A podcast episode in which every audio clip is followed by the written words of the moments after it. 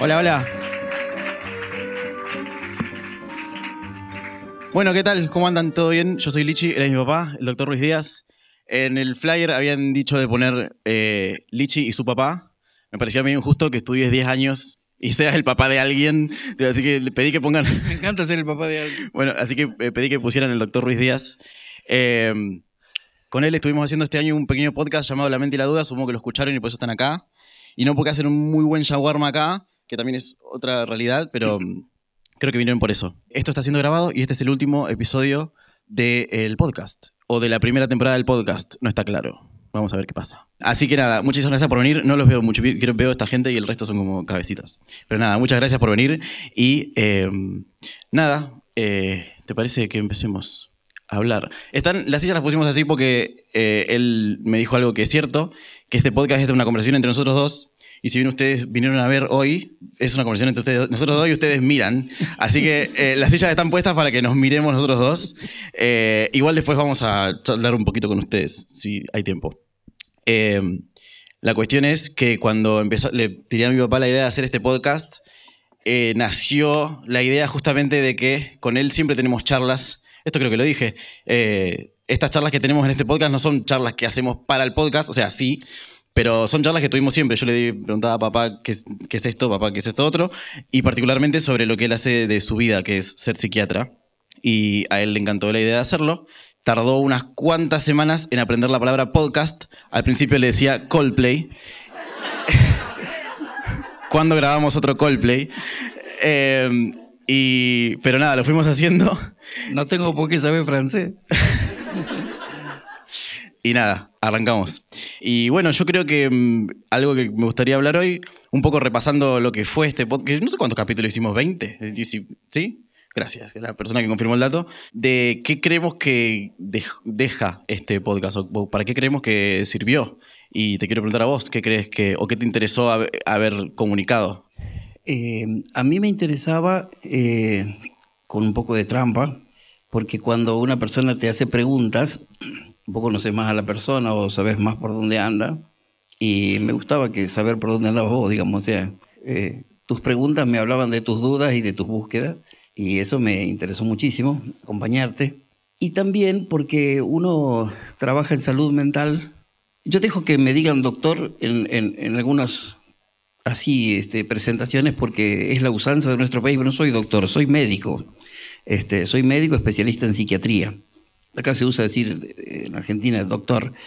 Eh, pero uno ha, remado desde abajo y desde una búsqueda de sacar este modelo médico hegemónico donde el único que sabe de, de medicina es el médico, los demás son auxiliares de la medicina, los enfermeros, los fonoaudiólogos, los psicólogos, y todos bailan a nuestro compás.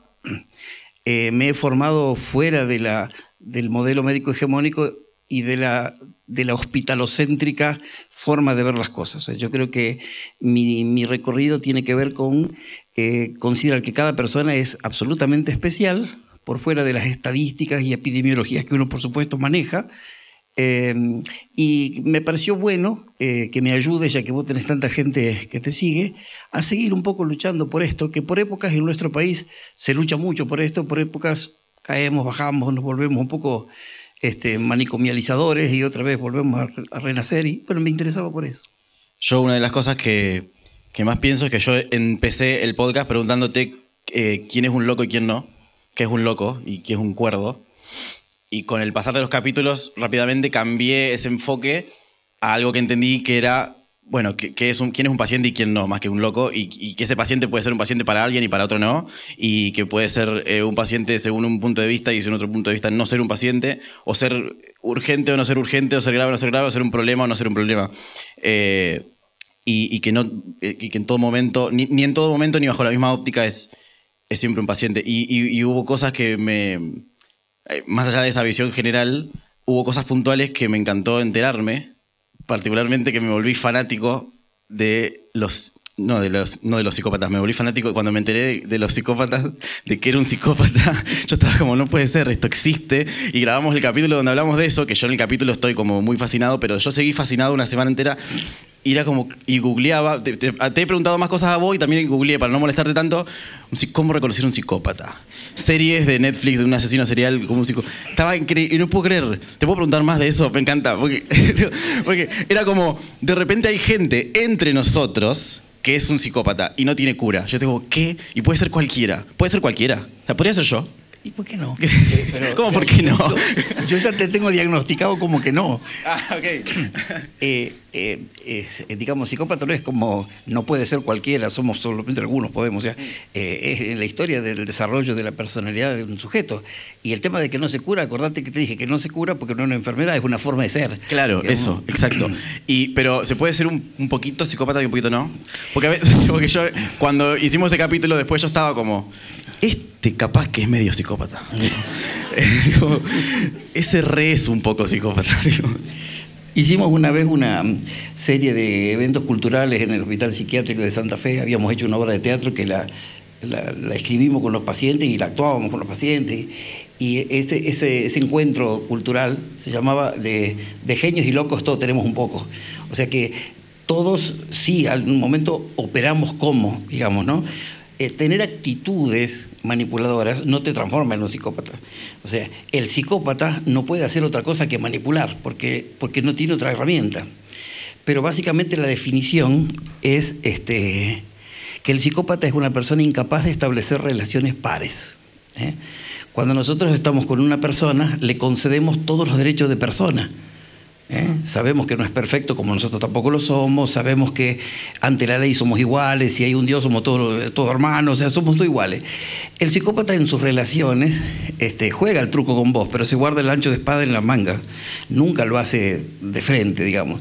Y puede utilizar un montón de, de distintas artes con tal de que vos sigas bailando siempre la conga que él toca, digamos, ¿no? Te juro que esta es la última. Y si una persona es un asesino serial, ¿no es cierto? ¿Es sí o sí un psicópata? O viceversa. Un psicópata es muy capaz de que puede matar a alguien. ya está, te juro.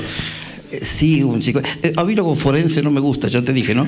Pero un psicópata puede matar a alguien, pero los asesinos seriales no son psicópatas por eso, digamos. O sea, Ok. pueden ser asesinos seriales, sí. Ok, perfecto. Eh, no, pero eh, entonces pensaban en, en un. Escuchando todos los capítulos del podcast, yo creo que hay un gran mensaje, un mensaje meta que abarca todo lo que hablamos, que es un poco lo que dijiste al principio, que era como medio tu misión, que es hablar de el concepto de salud mental, de qué es salud mental y qué no, y, qué, y, y dónde está, y dónde no está, y dónde no hace falta verlo.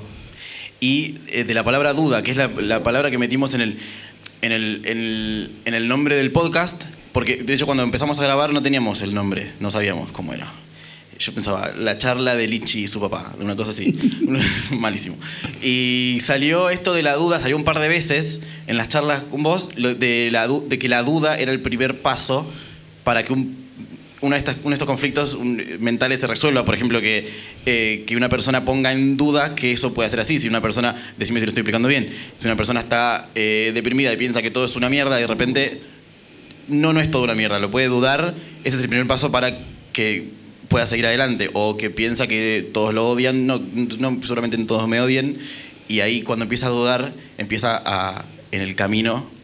Sí, pero también más aún eh, el tema de que la persona en general este, esté en, en- en un momento de sufrimiento mental o no, eh, la persona tiene una idea sobre sí misma, tiene una idea de lo que sabe, de lo que puede, de lo que vale, y tiene un mundo de creencias, tiene un- una visión de la vida, ¿no es cierto? Y a partir de eso lee el mundo y pone etiquetas y, bueno, dudar, dudar. O sea, el que la tiene demasiado, demasiado, demasiado, demasiado, demasiado clara es el loco, ¿no? O sea, a ese, ese sí no duda, digamos, ¿no? Eh, pero las personas normales no tenemos todo claro para siempre. O sea, es, es- es constante la interpelación que hace la vida a través de las otras personas o de las cosas que nos pasan y no tenemos por qué tenerlo todo tan claro así. Este, dudar es parte de nuestra búsqueda. Y vivir tranquilo con esa duda, que es lo otro. El- el- la imagen del podcast, que es, hay una hojita que vuela, también es algo que mencionás en el primer capítulo o en el segundo, que es que la persona que va como esa hojita, eh, no me acuerdo cómo era la metáfora, pero la persona que va con el viento como la hojita, eh, es la persona que está La, la salud sería eh, el que no es una hoja que el viento lleva para donde quiere. El que se opone y dice yo quiero ir allá y hace esfuerzo y elige y después se equivoca y cambia y va para otro lado, pero él maneja, digamos, ¿no? No es que los acontecimientos lo llevan, lo traen, lo ponen, lo sacan. Este, la salud como una adaptación activa, la salud como un trabajo, la salud como, una, como un resultado de cosas que yo trato de lograr y que constantemente chequeo y cambio también. Cambio, eh, eh, esa dinámica, la salud no debe verse como una plancha de hormigón, cuatro hierros, yo agarrado ahí y estoy sano. No, la salud es surfear un mar embravecido, sabiendo que a veces te vas a caer de la tabla, pero toda la tabla está atada al pie con ceguita y te volvés a subir. Eh, esa es la salud, una cosa más dinámica y llena de momentos buenos, o sea, lindos y malos. ¿Y cómo haces dudar a un paciente? Una persona que viene y se sienta y te dice esto es así y me pasa esto y viene de cuatro o cinco veces y viene a quejarse de eso. Y yo entiendo que es como... Eh, ¿Por qué te reís? me acordé de uno que nudo. Ah. Había un neurólogo en Rafaela que, que, que hizo un curso, no sé, cosas facilitaciones que dan a veces por... Y logró que también lo nombraran eh, como psiquiatra. Y un día se le plantó un paciente de primera vez. Él atendía en un lugar que tenía fama de que ahí se habían hecho abortos en otra época. Y el paciente pobre se le para en la puerta y antes de entrar le dice, doctora, ¿usted no, no le hace ningún problema trabajar acá donde debe haber tantos espíritus de angelitos muertos de los abortos? Y este no tiene mejor cosa que decirle que decir, Vos estás loco, hermano. Lo mató a trompada, le rompió todo el consultorio y se fue el ah. paciente. O sea que ahí habría que haber dudado, todos teníamos que haber dudado, no, no enfrentar la certeza del otro con una certeza demasiado fuerte, ¿no? Este, digamos que ser prudente y dudoso ayuda a que vayamos transcurriendo. De los lados. Todo. Pero entonces nuevamente viene la persona con unas ideas muy fijas y muy raras y muy retorcidas que no le dejan vivir en paz y vos tenés que decirle, no, eso quizás no es así. Pero no le, no le decís, no, eso no, como hizo otra persona. Claro. Bueno, por supuesto, no, no es una connotación así.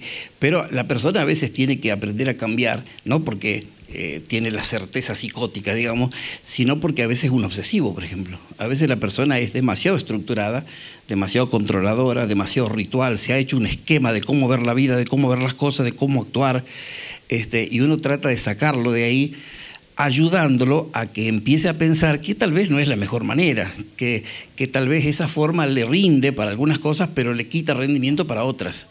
Que el paciente empiece a sentir que eso que él busca desesperadamente con esa estructuración de su vida, eh, no es una búsqueda demasiado apta, porque es como que uno termina quedando así frenado en el tiempo, digamos, ¿no? Sino que mejor una dinámica en la cual constantemente pasen cosas que no sé, que no puedo prever, pero que a todos nos pasa así. Yo tampoco sé mi, suerte de aquellas dos horas, digamos, ¿no? Eh, es un trabajo que tiene que ver con la estructura del, paciente. Esto, esto pasa con tus amigos, por ejemplo hay amigos que este, te dicen, yo los jueves a la noche este, yo, me tiño el pelo. ¿viste? Y un día, el jueves de la noche, es un espectáculo impresionante que todos estamos esperando hace 20 años, y él te dice, qué mala suerte, que es un jueves, yo me toca teñir el pelo. O sea, no, no, no puede, no puede. Tenemos la anécdota del, tío, ¿la puedo contar? Tengo un tío muy obsesivo, muy, muy, muy, y es fanático de la música, entre otras cosas, de León Gieco. Y un día lo invitaron a un asado con León Gieco. Y él dijo que no porque tenía que cortar el pasto. o sea, él dijo, qué lástima, me parece que va a ser el sábado que viene. ¿Y qué tiene? Y me toca cortar el pasto. En fin, eh, te puede llevar muchas sesiones, por ejemplo, el tío. ¿Cuántas sesiones te podrías llevar que haga que hacerle dudar de que eso tiene que funcionar así, que, puede funcionar de otra manera? ¿Te puede llegar te puede llevar te puede llevar sorprendentemente poco a veces? Sí, hay un dicho que dice, no hace crisis el que quiere, sino el que puede. Hacer crisis significa cuestionarse realmente, romperse sus equilibrios y quedar ahí, digamos, ¿no? Si, bueno, vamos, esto no puede ser, bueno, la saquémoslo, bueno, que ahora quede mola, ¿cierto? Bueno, pero hay gente que no puede, hay gente que no logra decidirse a hacerlo. Ese no va a poder. Eso no, no, no, lo puede hacer dudar ni cambiar, porque él tiene que tener una necesidad puesta en juego. Él no viene para que yo lo obligue a cambiar algo él viene y al venir ya me está diciendo, mira que si vengo es porque seguramente me gustaría que me ayuden en algo, ¿no es cierto? Pero a veces no puede ni expresar lo que es, no puede ni ser claro con respecto a lo que es. Y yo quiero que vos entiendas que yo lo veo como psiquiatra, pero vos lo tenés que ver en la vida normal, ¿no es cierto? O sea, la gente que se acerca a vos no dice lo que quiere, dice lo que puede. ¿Estamos? Y vos cuando hablas también decís lo que podés. Y cuando mostrás tu cara a la gente, le mostrás con la máscara que te bancás mostrar. No, no vas la, lichi, la lichigés tuya así, de frente con tu bola, cuidado un poco. Mm, bueno, todos somos así, o sea, no podemos así, en carne viva. Entonces el paciente llega y hay una cosa que el paciente hace que te hace un pedido, que es lo que te dice. Pero vos no podés caer ahí. O sea, si vos contestás el pedido, fallás. Vos tenés que escuchar el pedido, entender lo que te dice y entender lo que necesita en realidad. Es la demanda del paciente. ¿Eh? Entonces, cuando llega gente a tu vida, eh, te dice cosas. ¿eh? Y a veces está esperando que vos entiendas otra cosa que te está diciendo. ¿Conscientemente está esperando que entienda otra cosa? ¿O a veces.? Semi, ahí. ahí. y pienso en esto entonces, hablando de, de, de, que, bueno, que tu trabajo es de alguna manera identificar todas esas cosas que estás diciendo. Eh, pero pensaba que, bueno, esto lo decís vos y otra persona que estudió lo mismo que vos, quizás en el mismo lugar, quizás lo dice distinto o, o, al mismo paciente le diría otra cosa. Eh, pensaba, creo que en el primero o en el segundo capítulo yo te hablé de cuando yo fui a la psicóloga y me pareció increíble. Yo salí de ahí como diciendo, uh, todo el mundo tiene que venir a esto. No a esto, a ir con la mía. De hecho, la recomendé. Hay mucha gente que tiene el teléfono de mi psicóloga, pues yo le dije, sí, anda de la mía. Eh, le pregunté a ella. Mm, y, yo pensaba, bueno, ¿qué pasa si yo iba de otra? Primero, ¿qué pasa si yo iba de otra? Si, me decía otra cosa, pero a la vez, me decía otra, porque las cosas que me dijo que me sirvieron un montón no eran ideas suyas, eran cosas que ella vio de mí. Todos iban a ver de mí lo mismo. Yo calculo que recontra no. Pero entonces, pero entonces ¿qué? Esa es mi pregunta. Ricky. Vos tenés una manager, vos tenés una manager que no la tenés porque te obligó el juez, ¿no es cierto? No, More. ¿y, a vos te gusta lo que ella hace? Sí, sí. ¿Y no te imaginas que puede haber un manager más vivo? Todo el, mundo, todo el tiempo estoy pensando, ¿tiene un manager que no me llame por teléfono y me mande un audio de WhatsApp? Y te consiga cosas mayores, ya que ganar más plata. Bueno, pero entonces vos qué haces? Vas a hacer un concurso mundial de managers y vas a elegir el, mejor de todos. Vas a tardar 30, 40 años más o menos, ¿cierto? No es claro, entiendo, entiendo. Eh, entonces, los psiquiatras o los psicólogos son personas que hacen eso, ¿cierto? Y las personas son todas distintas.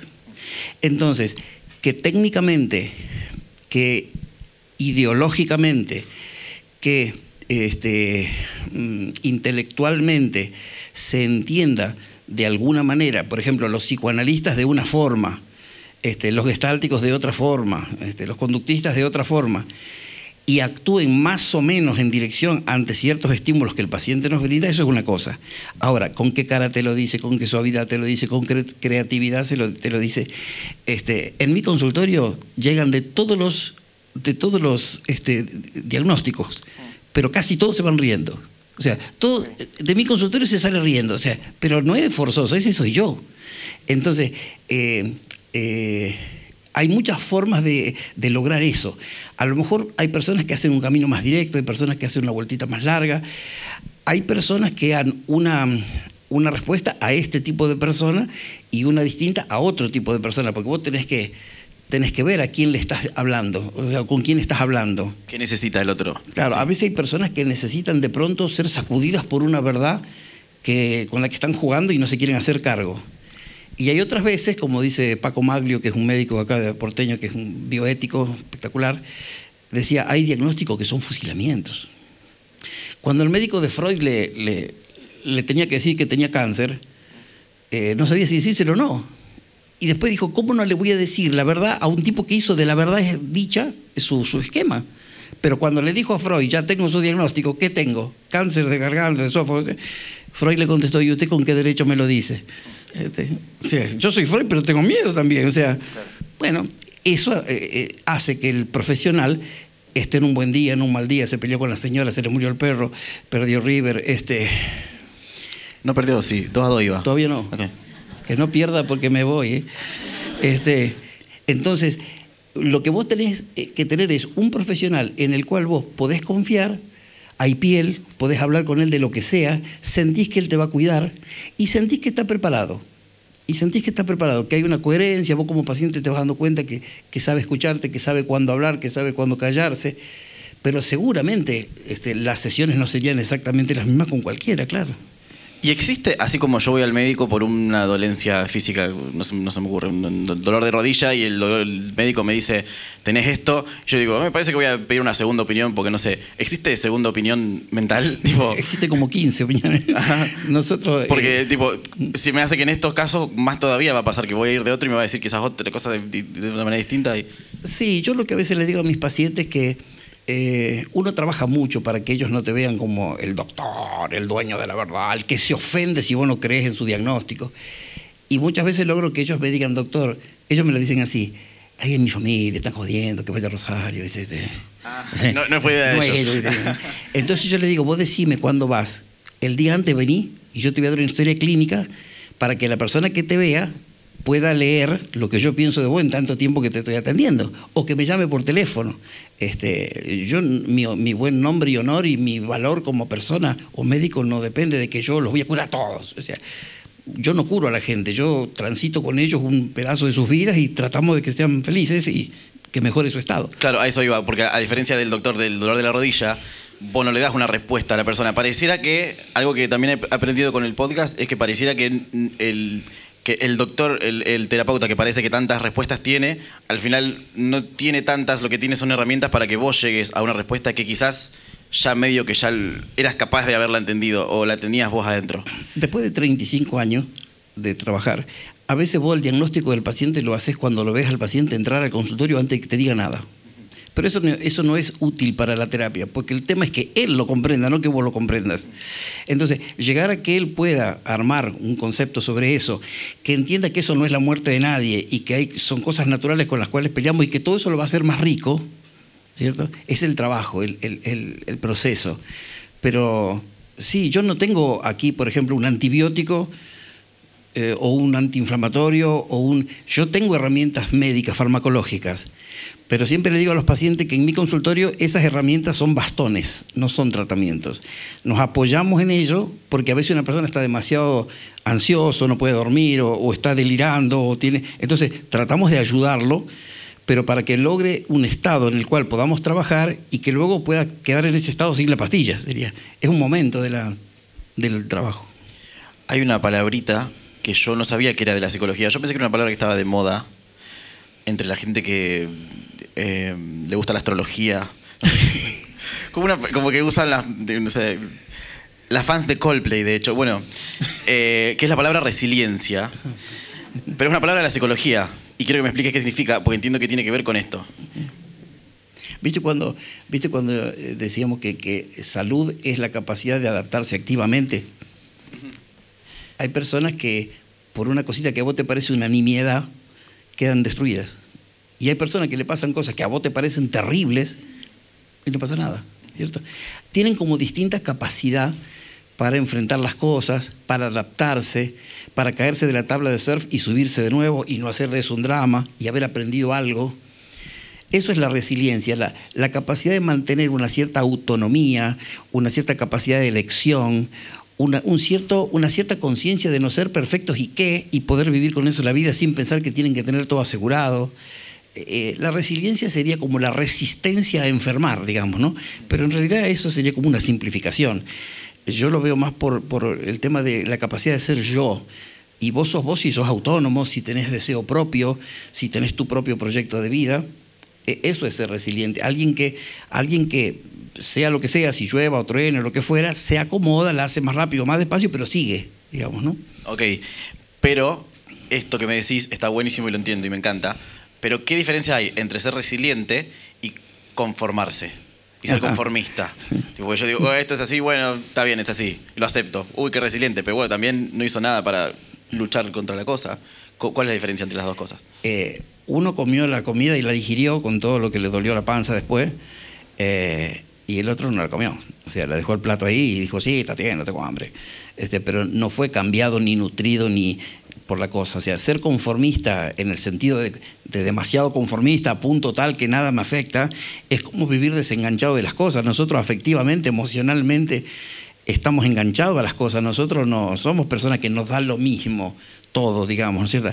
Eh, en cuanto a vos tenés una visión de la vida, tenés una visión del, cómo debe ser vivida esa vida, ¿cierto? Sin que sea demasiado dogmática o reglamentaria, pero tenés una idea de lo que está bien, de lo que está mal, de lo que sería útil, de cómo habría que hacer. Y hasta puedes tener una amplitud para que los otros hagan de otra forma, si quieren, ¿no es cierto? Pero es algo, no es pasa un carro, digamos. Entonces, si vos decís, yo, a mí no me afecta, yo, eh, es una, es esa persona está dentro de una estructura, quizás está dentro de una coraza, y las corazas te protegen un poco, pero te enfrían, te alejan, te quitan agilidad.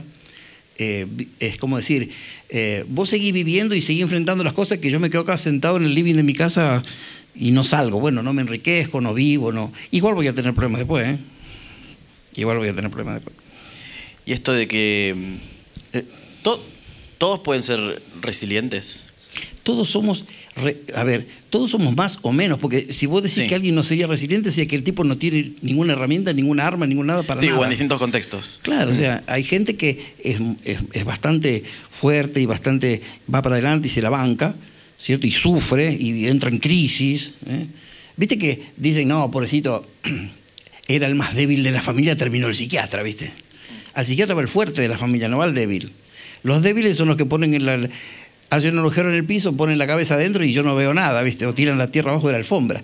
El que se la banca es el que va al psiquiatra porque termina este, conmocionado, digamos, termina haciéndose cargo de cosas.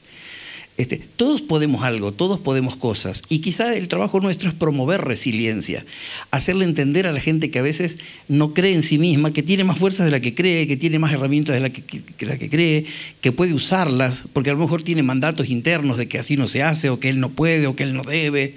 Mucha gente vive luchando con sus dogmas y con sus reglamentos y con sus rituales, y vos decís, loco, ya está. Este. ¿Cómo? Antes usaste la palabra ser fuerte. Para, te voy a dar un ejemplo. ¿Qué? Tengo una paciente en mi historia, ¿no?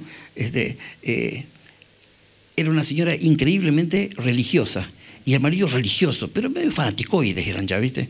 Y tenían una hija y un hijo.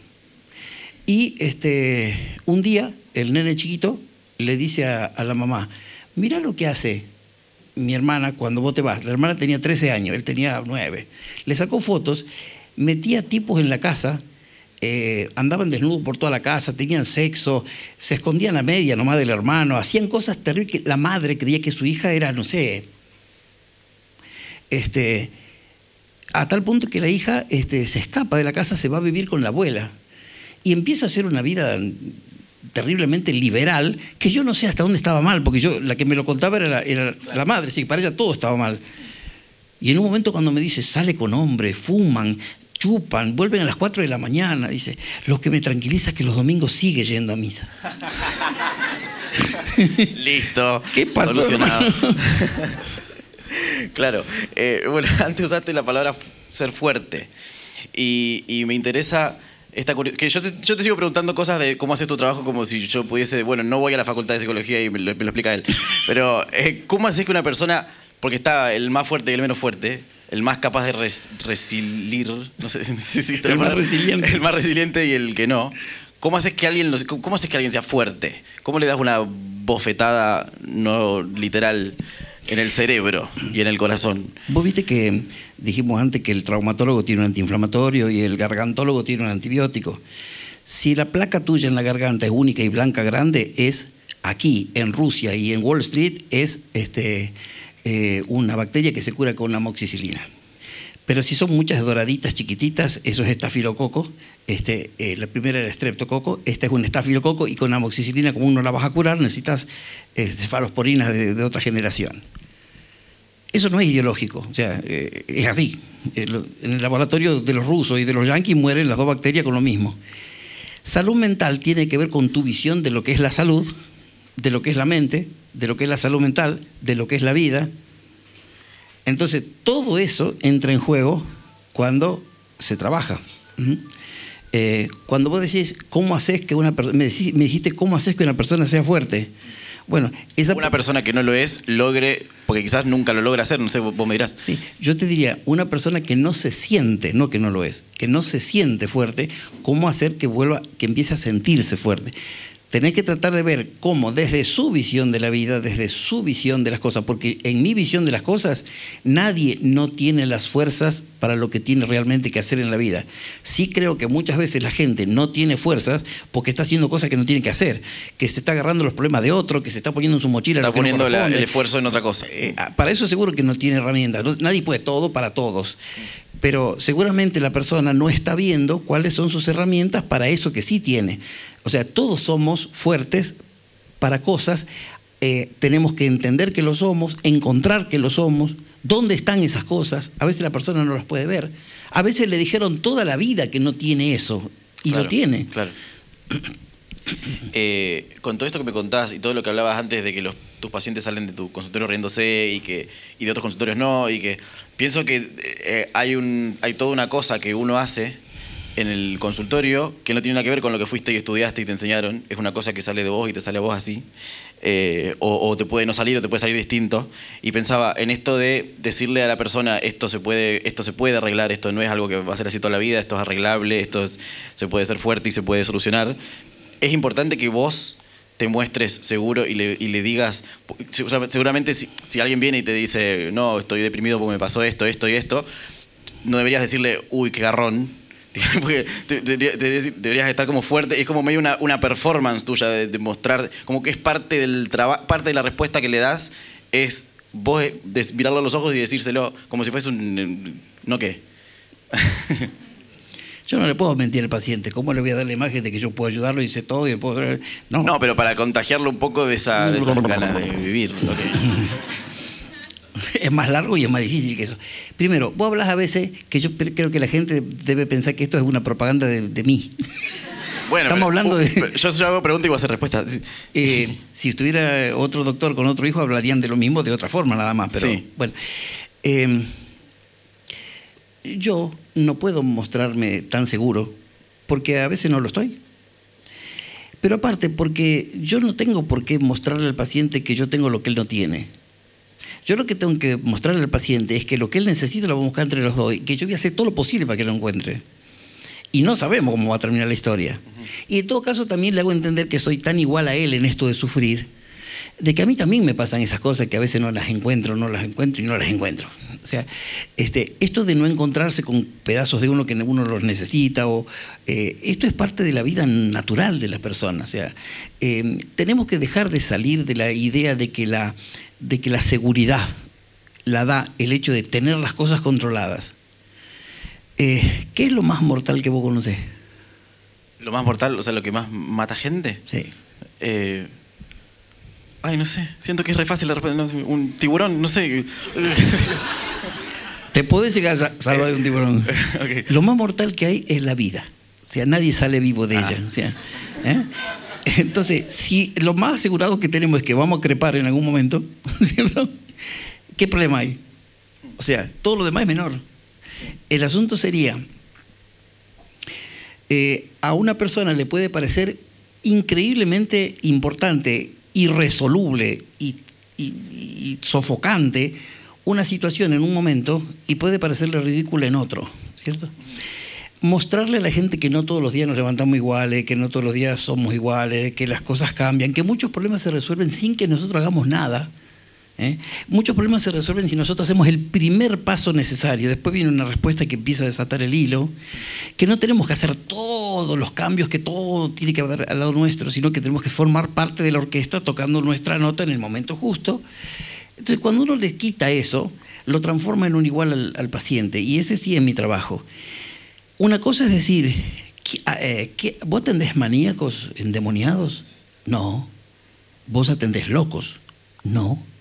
Ah, vos atendés enfermos mentales. Cada vez venís acercándote, vamos mejor, pero no. ¿Qué atendés vos? Sufrientes mentales. Ajá. Y digo, ¿quién no sufre? Eso me iguala. Vos viste que en mi consultorio, ni yo estoy con guardapolvo, ni entre mí y el paciente hay un escritorio. ¿No? Porque él está de allá y yo de acá, de la misma forma que él podría estar de acá y yo de allá. Y tiene que notarse en la práctica eso. Eh, yo trabajo de eso y el paciente trabaja de plomero. Y si a mí se me rompe una canilla, ¿de qué me sirve todo lo que yo sé? Los estatus son horizontales. Dejemos de hacer estatus verticales. Los ingenieros electrónicos son mucho más que los plomeros, hasta que se te tapa el baño. Entonces, los estatus horizontales son, este es el mejor plomero entre todos los plomeros, este es el mejor astronauta entre todos los astronautas, este es el mejor panadero entre todos los panaderos, ¿no es cierto?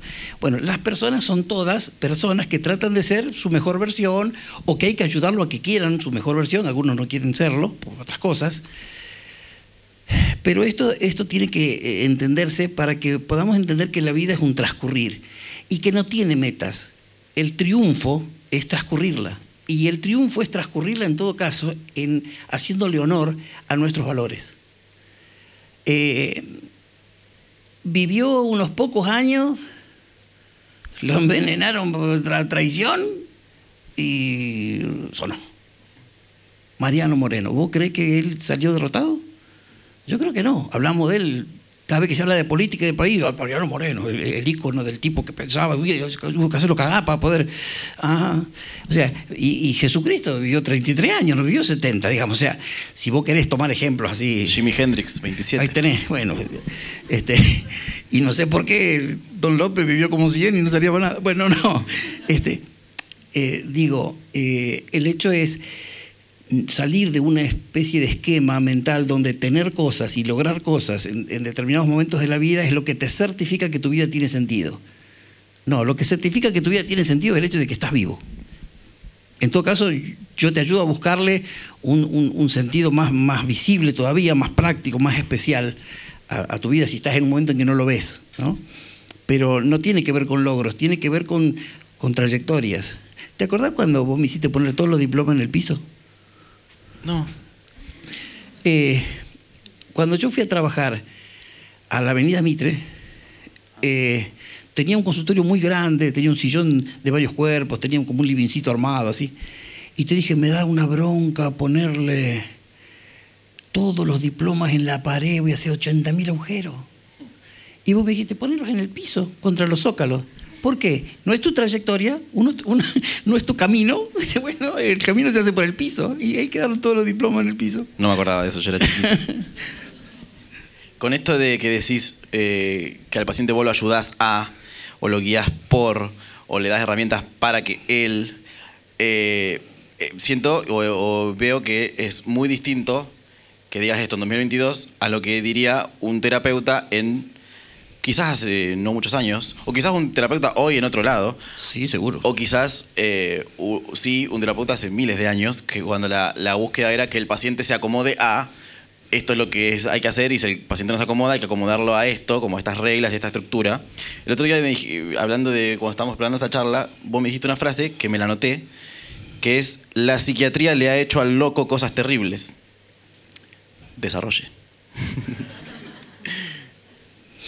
Philippe Pinel le dijo a uno de los políticos más eh, influyentes de esa época, un hombre que estaba paralítico, lo llevaban en todos lados con una silla así, por todos lados, este, no me acuerdo cómo se llamaba, le dijo que él tenía pensado hacer una revolución en el tratamiento de las enfermedades mentales.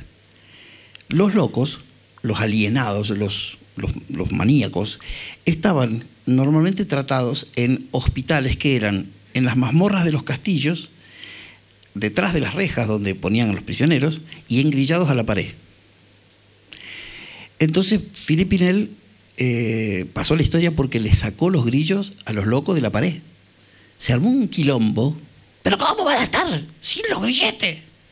Pero estaban en el sótano y atrás de la reja todavía. ¿Qué te, ¿Qué te, podían hacer? No es como Basaglia que desarmó un hospital de 10.000 pacientes en Italia y lo largó toda la calle. ¿viste? Y le dijo a la gente, los jodidos son los hijos de puta, no los locos. ¿cierto? Este, eh, el, el, el, el ser humano le ha dado a la locura un lugar jodido porque la locura le muestra al ser humano lo poco que puede ser a él que se cree el rey de las cosas cuando la capocheta no funciona. O sea, puede comer caca también, ¿me entiendes? Entonces, ¿dónde estaban los, los, este, los hospitales psiquiátricos, como los leprosarios? Los, estaban, como los cementerios, en las salidas de los, de los pueblos, en los caminos secundarios. O sea, no estaban enfrente de la gente, no querían ni ver. Y los ponían ahí a los parientes y decían, ahí los van a tratar bien. Lo que te estaban diciendo es que yo no lo pienso tratar, este loco. El, loco era, era algo que, atemorizaba, que te podía comer de noche, este, porque lo que, lo que le da miedo al ser humano es entender que él, el rey de la creación, si se quiebran algunas cosas dentro suyo, a veces neurológicas y a veces emocionales, puede transformarse en ese que come caca. Y eso no lo quiere ver nadie. Entonces, este, los encerramos, los ocultamos, pero a su vez cuando vino la democracia en el 83, yo empecé a, formarme en el 89, nosotros quitamos del Hospital Psiquiátrico de Santa Fe unos tejidos que le daban a cada sala una especie de patio. Pero el hospital era un enorme parque, de lo cual los pacientes solo veían ese pedazo de patio, no podían ir a todo el parque. Bueno, el doctor Federico Musacchio decide romper los, los, alambrados. Entonces, los sacerdotes, los controladores, los políticos, las señoras de qué sé yo, de la nariz así, este, que va a haber orgías entre los pacientes, va a haber 50.000 nacimientos por año de los locos, las locas, van a ver los loquitos, chiquitos, por todos lados, este, y, va a ser más fácil que se escapen por los agujeros del tejido del hospital y van a ir por las calles y van a comer gente y van... Este, eh, nunca, tengo, creo que puede ser que haya un caso que se embarazó una paciente en el hospital. Puede ser que haya un caso entre el 89 y el 2005 más o menos. Puede ser que... Pero en general, las pacientes que volvían al hospital embarazadas eran las que nosotros dábamos de alta y las violaban afuera. En el hospital no pasaban esas cosas, digamos, ¿no? Eh, había otras cosas que se llamaban boxes de aislamiento, que era dos metros de largo por un metro y pico, una puerta y un agujerito en la pared allá alto como ventilación, y cuando el loco estaba muy, muy furioso, lo metían y lo encerraban. Pero hasta se ha... Eh, a veces le tiraban un colchón, a veces le abrían la puerta y le tiraban agua congelada para, para que se tranquilice. Se ha muerto gente quemada porque fumando un pucho ahí en el colchón se incendió y antes que se dieron cuenta se quemó el paciente los abscesos de fijación. Cuando un paciente estaba muy excitado, le ponían acá en, la, en el muslo, por ejemplo, con una inyección, le ponían un poco de leche o le ponían trementina, creo que era, y se le hacía un absceso grande así de infección. Tanto le dolía que se quedaba quieto. Muy relajante, claro. Claro, más contracturante que relajante. Este, los electroshocks a mansalvas. El electroshock está aceptado por una forma de ver la salud mental que yo respeto, en algunos casos, cierto?, en algunas situaciones, pero ahí se hablaba de un médico que yo no lo conocí. Yo ni siquiera vi en mi vida un aparato de electroshock, nunca, nunca lo vi. Este, cuando perdía Unión le hacía electroshock a todos los pacientes. ¿Puedes repetir eso, por favor? Cuando perdía Unión en Santa Fe, le hacía electroshock a los pacientes, se enojaba. Eh, vos imaginate la salud mental del, del, médico, ¿no es cierto? Claro, claro. Este, sí, le hemos hecho cosas, pero ya el hecho de, el hecho de aislarlos, alienarlos, sacarlos de la sociedad, cumplir el mandato social de excluirlos, ya eso era terrible lo que, lo que ha hecho la, salud mental. Se ha hecho en nombre de la ciencia, en nombre del bien, en nombre de... Había, eh, hay una iglesia dentro del hospital también, todo, todo, bien. Cuando empezamos a tener las primeras asambleas con los pacientes, este, los pacientes no hablaban. Nosotros poníamos en fila, en círculo así, y les pedíamos que nos conversen de los, si tenían un pedido, si tenían una queja, si tenían un proyecto, si tenían algo. Y nadie hablaba. Hasta que una enfermera de muchos años nos dijo, chicos, ¿ustedes creen que realmente alguien puede estar 30 años sin que a nadie le importe lo que piense y de pronto se va, va a hablar y va a expresarse porque usted le ponga en la silla? Nos llevó meses que los pacientes empiecen a, a hablar.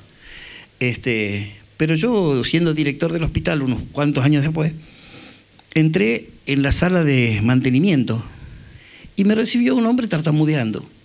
Y yo le decía, yo quisiera ver si ustedes tienen todo lo que necesitan o si necesitan alguna máquina. Y la persona decía, nosotros, eh, porque nosotros, bueno, nos hicimos entender este, que necesitaba una máquina de cinco funciones para carpintería, no sé cómo era. Entonces me voy de ahí.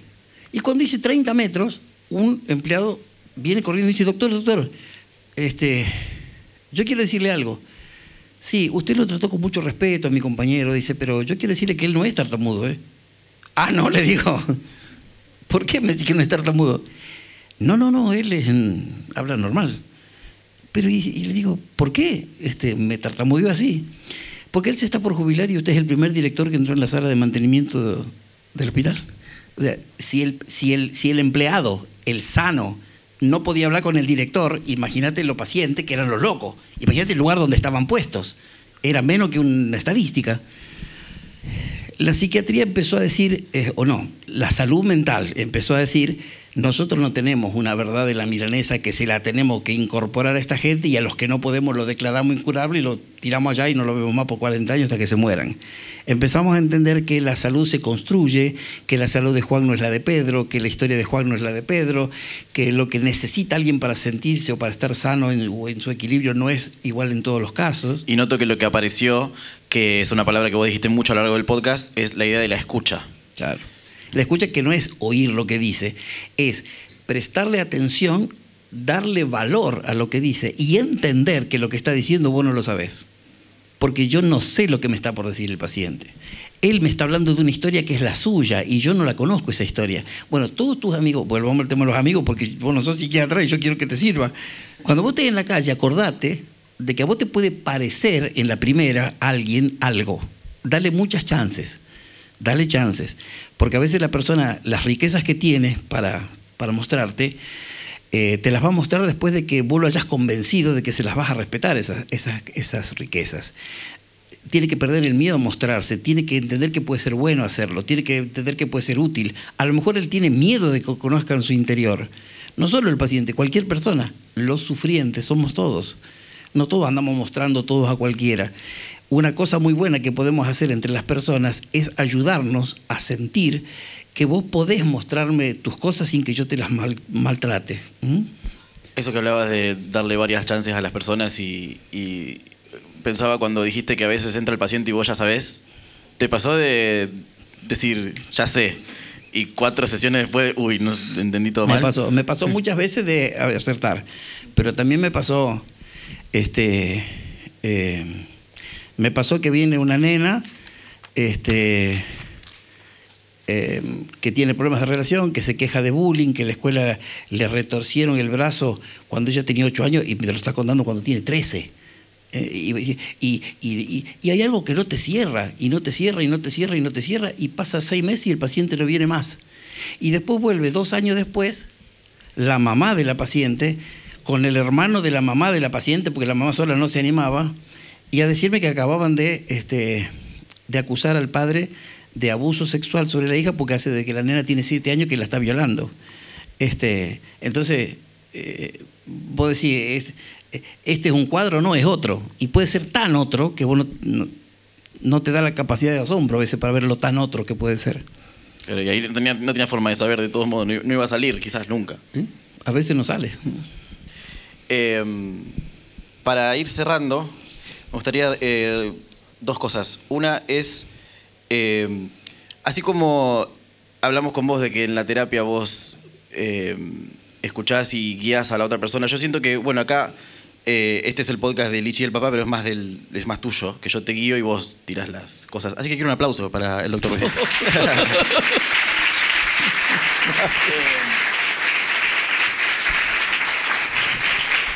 porque, varias, porque varias personas dicen... Ojalá ustedes, los hijos, lo quieran como él me quiere a mí. Porque varias personas dicen el podcast de Lichi. me parece medio injusto. Eh, bueno, yo lo edito, vos no lo editas. Eh, toco los botones. Eh, cerrando estas ideas que, que, dimos vueltas por estas cosas. y antes de, por si quieren ir pensando, yo creo que deberíamos abrir el micrófono para que dos o tres de estas personas nos pregunten algo. ¿No serán locos? Si se animan. ¿Cómo? ¿No serán locos? Vamos a ver. Eh, porque bueno, con tus respuestas y mis preguntas fuimos llegando a eso y con nuestra charla fuimos llegando a eso, pero pasándolo en limpio, ¿qué te gustaría que la sociedad barra el mundo entendiera mejor sobre la salud mental? Barra sobre los pacientes, barra sobre los sufrientes que al final resulta que somos todos. Vieron que en nuestro país a veces hay grupos que luchan por la salud de los... Este, celíacos, después hay otros que luchan sobre la salud de los epilépticos, después otros luchan sobre la salud de los... Yo creo que cuando entendamos, eh, tengamos una concepción amplia del derecho a la salud, no necesitamos leyes específicas de ninguna enfermedad, necesitamos el derecho a la salud puesto ahí. Y yo no hago una diferencia entre salud mental y salud. Salud. Y vos sabés que yo soy fanático de una definición de salud que es que salud es la capacidad de ser libre, feliz y solidario. Este, si una persona puede ser eso, aunque tenga un tumor así, está sano, porque todos nos vamos a morir total. Pero si una persona tiene este fisicazo, esta melena, la guita que yo tengo, pero no puede ser libre, no, puede optar, siempre lo manejan eh, los canales de televisión, la moda, no, no, sabe ser feliz. Este, y sobre todo no entiende que estamos todos enredados, los quieran mover o no, estamos enredados en una red, eso es la solidaridad. Tener conciencia solidaria, no, no, hablo de la acción solidaria, es conciencia de que cuando el mundo se haga mierda, se van a morir los ecologistas también, o sea, no nomás los contaminadores. Entonces, este, si nosotros eh, pudiéramos hacer algo, este, todos alguna vez, es juntarnos para entender que somos seres de necesidades, de las necesidades salen los derechos, y esas necesidades y esos derechos los tenemos todos, de cualquier color, de cualquier sexo, de cualquier cara, de cualquier nombre. Y que tenemos que dejar de joder con algunas cosas, con algunos negociados en la salud, con algunas cosas que, que no pueden ser, digamos. Este, y empezar a vernos de una manera menos este, crítica, no juzgarnos, no conocemos nunca la historia del otro como para poner una etiqueta y, hacer un juicio. Podemos tener una visión crítica de lo que nos parece que no, de lo que nos parece que sí, de lo que para mí yo no haría, pero no meternos con el otro en ese nivel. No, no tenemos que buscar nuestra tranquilidad este, aplastando a los otros, nuestra este, felicidad este, viendo que los demás están peor. No es así. O sea, tenemos que ser todos, tenemos que ser todos. Y así termina. Un aplauso.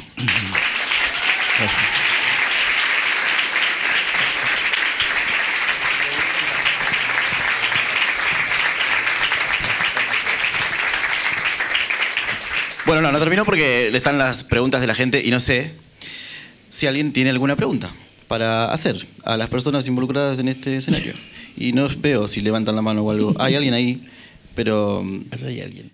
Bueno, como no se llega a escuchar en el audio de la grabación del capítulo qué es lo que preguntó cada persona, voy a contarles lo que, qué fue lo que preguntaron. La primera pregunta fue una mujer que dijo que es fonoaudióloga y a veces siente que sus colegas están como en otra dimensión con respecto a estos temas y preguntó si los pacientes psiquiátricos pueden salir alguna vez de la cronicidad. En el Hospital Psiquiátrico de Santa Fe había una sala de crónicos, hombres, 50 camas, una sala de crónicos, mujeres, 50 camas, una sala de crónicos niños, eran seis niños que tenían deformaciones en la cabeza, que tenían cosas físicas terribles, y había dos salas de agudos, de los que se supone que después iban a volver afuera, digamos, este, de hombres y de mujeres. Había 180 pacientes internados. Hoy creo que hay 20 en el hospital. Una de las mujeres que estaba internada allí no, no recuerdo el nombre y tampoco lo diría, ya seguramente está fallecida, se le llamaba Lapatito. Eh, un día viene una estudiante de terapia ocupacional, yo soy medio llorón, a lo mejor llorón, este, y me dice, doctor, ¿por qué está internada Lapatito? Y yo le dije, no estoy en la sala de mujeres, yo no sé por qué está internada. le decían la patito porque ella caminaba así. Y caminaba así porque tenía lesionados los nervios eh, por un alcoholismo crónico muy, muy fuerte. La patito venía cruzando un zanjón con su marido y su bebé Upa. Eh, menos el bebé, los otros estaban muy en pedo, se cayeron. El marido cayó con la cabeza en el agua y se ahogó. Y la patito cayó con la cabeza fuera del agua, por eso no se ahogó. La internaron y ahí estaba. Y yo le dije, yo no sé por qué, pero ¿a vos qué te parece? Y dice, yo la veo demasiado bien a esa persona. Yo calculo que en ese momento ella tenía de internación más o menos 15 a 18 años. Bueno, entonces mm, le dije, yo voy a, voy a averiguar. Fui a preguntarle al asistente social, me dijo, la patito está aquí sobre todo porque no tiene ningún familiar. En el mundo no hay nadie. Eh, voy a las enfermeras de la sala, le pregunté, este, no porque estaba internada, sino cómo era la vida de la Patito. La Patito era la primera que se levantaba, se bañaba sola, los pacientes los bañaban, se, les usa el cuerpo, se les usa los horarios, se le, corta la, milanesa y comen la milanesa con cuchara, porque con cuchillo, viste, cuando nosotros le dimos cuchillo se dieron cuenta que si total te tenía clavar la cuchara, te le iba a clavar lo mismo, así que cuando empezaron a comer con cuchillo y a bañarse solo, fue toda una revolución en el hospital. La Patito no le gustaba estar al Pepe, así que lavaba, baldeaba ella la sala. O sea, le hacía el trabajo a las enfermeras, las mucamas, todas, ¿no? Este, pero una enfermera, una, me llevó aparte y me dijo, yo no sé si la Patito realmente no tiene a nadie. A mí me parece que la suegra de la Patito vive en tal barrio contra el río Salado. Agarré a esta chica, agarré al asistente social y fuimos a ese lugar. No solo encontramos a la suegra, encontramos al hijo. El hijo no había muerto. Ella estaba convencida de que su hijo estaba muerto. La mm, suegra tenía como un elefantiasis, las piernas estaban muy gordas así, y vivía en un rancho. Entonces nosotros no le dijimos toda la verdad a ellos, simplemente vimos su situación. Eh, lo fuimos a visitar una semana después, le contamos que, que la patito estaba viva. El chico quedó petrificado, sí quedó petrificado. Creces 15 a 18 años pensando que tu madre está muerta y te dicen está viva en un manicomio. No sabes si alegrarte o tenerle miedo, ser. Y les preguntamos si no la querían conocer y nos dijeron que sí. Entonces, un sábado la llevamos a pasar el día. Cuando la fuimos a buscar a la tarde, no querían que se, que se vuelva. Y nos pidieron, por favor, que la semana siguiente, el fin de semana, sábado y domingo, vuelva a ir la patita ya no la pudimos más traer de vuelta. Este, la Patito fue, se hizo cargo de todo, le puso el rancho, parecía un castillo. Este, y bueno, y recuperó su vida, su libertad, su dignidad, su respeto, su suegra y su hijo. Así que sí se puede salir de la cronicidad, se puede salir porque ¿qué es estar sano? ¿Qué es no tener ningún problema, ninguna vergüencita, nada inconfesable, ninguna... Entonces estamos todos locos. ¿Y qué es estar loco? Querer comerse a la gente cruda, matarla por la espalda. Entonces no hay ningún loco. Este, eh, el concepto de salud que, usemos nos va a ayudar a ver este, de qué lado de la pared tienen que estar las personas. Pero cuando vemos que es tan amplio el asunto, ya no queremos más la pared. Por eso las, las, nuevas técnicas de trabajo con el sufriente mental no necesitan de un manicomio a pesar de que se necesitan a veces eh, contenciones especiales para situaciones especiales en tiempos breves, ¿no? no 30 años. La segunda pregunta fue de una estudiante de psicología que dijo que una pregunta que la viene acompañando en el recorrido que viene haciendo hasta ahora es qué herramientas tenemos para pensar el límite, el punto medio entre el no ir con una mirada normalizadora y ser policías de los sentimientos de los demás y el no caer en un relativismo extremo. Exacto.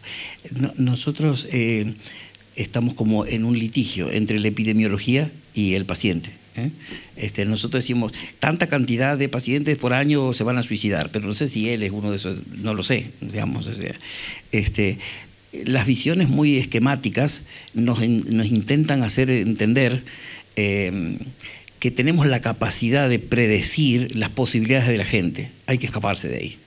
Eh, yo una de las cosas que jamás hice y me negué y me seguiré negando es a que me digan que yo tengo que decirle a un juez si una persona es peligrosa. Yo tengo una lista de peligrosos, que ninguno está en terapia. ¿eh? Este, nosotros, nosotros tenemos que corrernos del, del, supuesto saber sobre el otro. Nosotros tenemos más que, un, más que un saber, a pesar de que sabemos cosas, pero más que eso tenemos un querer hacer algo por el otro me voy a jugar acá.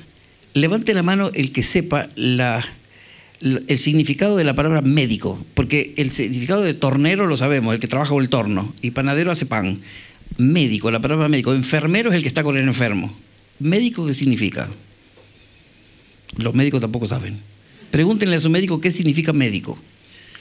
La tecné, en Grecia, la tecné era el conjunto de saberes que una persona tenía para ayudar a otra. Eso pasado a Roma fue el ars, el arte, la técnica y el arte, digamos. Eh, La tecné griega se transformó en ars de los romanos. Los médicos, con los psicólogos, con los veterinarios y con los este, fonoaudiólogos, nos jubilamos en la caja de jubilaciones de los profesionales del arte de curar. ¿eh? O sea, sabemos algunas cosas que ayudan a la gente. Esa es la tecné. Pero ¿cuál era el medeos en Grecia? El medeos era la gana de curar que tenía el tipo. Porque yo puedo saber un montón de cosas, pero si no tengo ganas de curarte no las uso. El medeos es la gana de cuidar a la gente. Médico significa el que cuida. y cuando yo digo médico, digo trabajador de salud. Para mí, médico, médico fonoaudiólogo es trabajador de salud, es el que cuida. Entonces, nosotros tenemos ganas de cuidar, intenciones. Y estudiamos, estudiamos, estudiamos, estudiamos historia, estudiamos cultura, estudiamos, eh, tratamos de estar eh, atentos a lo que está pasando, ver, ver de dónde viene ese que viene, porque viene en todos distintos lugares, de distintos lugares de la vida, de distintos momentos de su vida, de distintos... Y sabemos que con él tenemos que construir para él, a gusto de él, a modo de él, al tiempo de él, a la velocidad de él, al estilo de él, un estar sano. Entonces, la epidemiología nos ayuda a prever peligros pero el trabajo nunca es epidemiológico, es la persona. Y la tercera pregunta tuvo que ver con, eh, desde la psiquiatría o desde las creencias de mi viejo, eh, ¿qué siente él que... Si él siente que la salud mental y emocional impacta directamente en la salud física y si es así, en todas las enfermedades físicas. Yo respeto todos los saberes y más los que saben cosas que yo no sé. Pero entiéndanme así, yo estoy acá y de este lado están los neurocientíficos. ¿Eh? Los neurocientíficos saben cosas que yo no sé, así que los respeto. Pero siento que la diferencia es esta. Un señor está cruzando la calle, pasa una camioneta, lo choca, lo hace volver 30 metros y el señor muere. El neurocientífico dice, eh, el material de que está hecho un cuerpo humano no soporta que una cosa rígida como la camioneta lo impacte a tal velocidad y por eso se murió la persona. Esa es la causa de la muerte. Esa es la explicación neurocientífica. La explicación mía es que si vos te das cuenta, el tipo que estaba arriba de la camioneta eh, es el marido de la mujer que el otro se estaba comiendo sin permiso. Esa fue la causa de la muerte. Después si lo mató con la camioneta o con lo que fuera es otra cosa. Entonces yo, yo acepto que los circuitos neuronales y los neurotransmisores sirven para organizar y para traducir eh, cuestiones eh, a nivel físico. Y de hecho lo hacen, ¿cierto? Pero la causa para mí siempre es más honda. Yo no tengo miedo de decir que yo creo en el alma y creo en la trascendencia y soy reencarnacionista y, no, no tengo problemas. Pero digo, sin ser todo eso, entiendo que una de las increíbles falencias de la ciencia es que todo el mundo sabe que tenemos un alma menos los científicos, digamos, el 98% de la gente lo sabe. Este, eh, la, la, vida emocional del, del sujeto eh, está relacionado con ciertas áreas del, cerebro en cuanto a su estructuración y expresión física. Pero, digamos, este, el sujeto, el ser, está aún más atrás de las emociones y claro que en todo, en todo, estas emociones impactan. Eh, y tenemos que tener mucho cuidado porque a veces hay cosas que hacen sufrir muchísimo a las personas y que nosotros desde nuestras lecturas nos parecen banales. Y hay personas que nos sorprenden hasta suicidándose cuando nosotros jamás lo vimos venir. Y es porque no hemos visto esa parte. Em, las emociones este, mal administradas, las emociones mal, mal dominadas, mal, mal gestionadas, hacen desastres en el cuerpo, ¿no es cierto? Pero también tenemos que saber por qué. ¿Está contestado? Bueno, gente, muchísimas gracias por haber eh, estado del otro lado cuando hicimos el podcast y gracias por haber venido hoy. Muchas, muchas gracias a todos.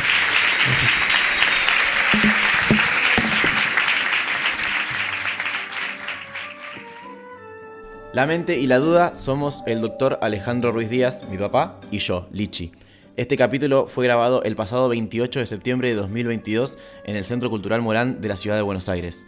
Agradecemos a todos por habernos acompañado en este proyecto y también a los que fueron parte de la grabación de este episodio. Gracias a Morena Velázquez, Carlos Sidoni y Giselle Hidalgo de Estudio Inga y a toda la gente del Centro Cultural por la gestión del evento. Y también a Santiago de Ollarvide por la adecuación sonora de la grabación. Esta primera temporada de La Mente y la Duda también está disponible ahora en YouTube y volveremos el año que viene con nuevos episodios. A mí me pueden encontrar en todas las redes sociales como Lichigrams. Hasta la próxima.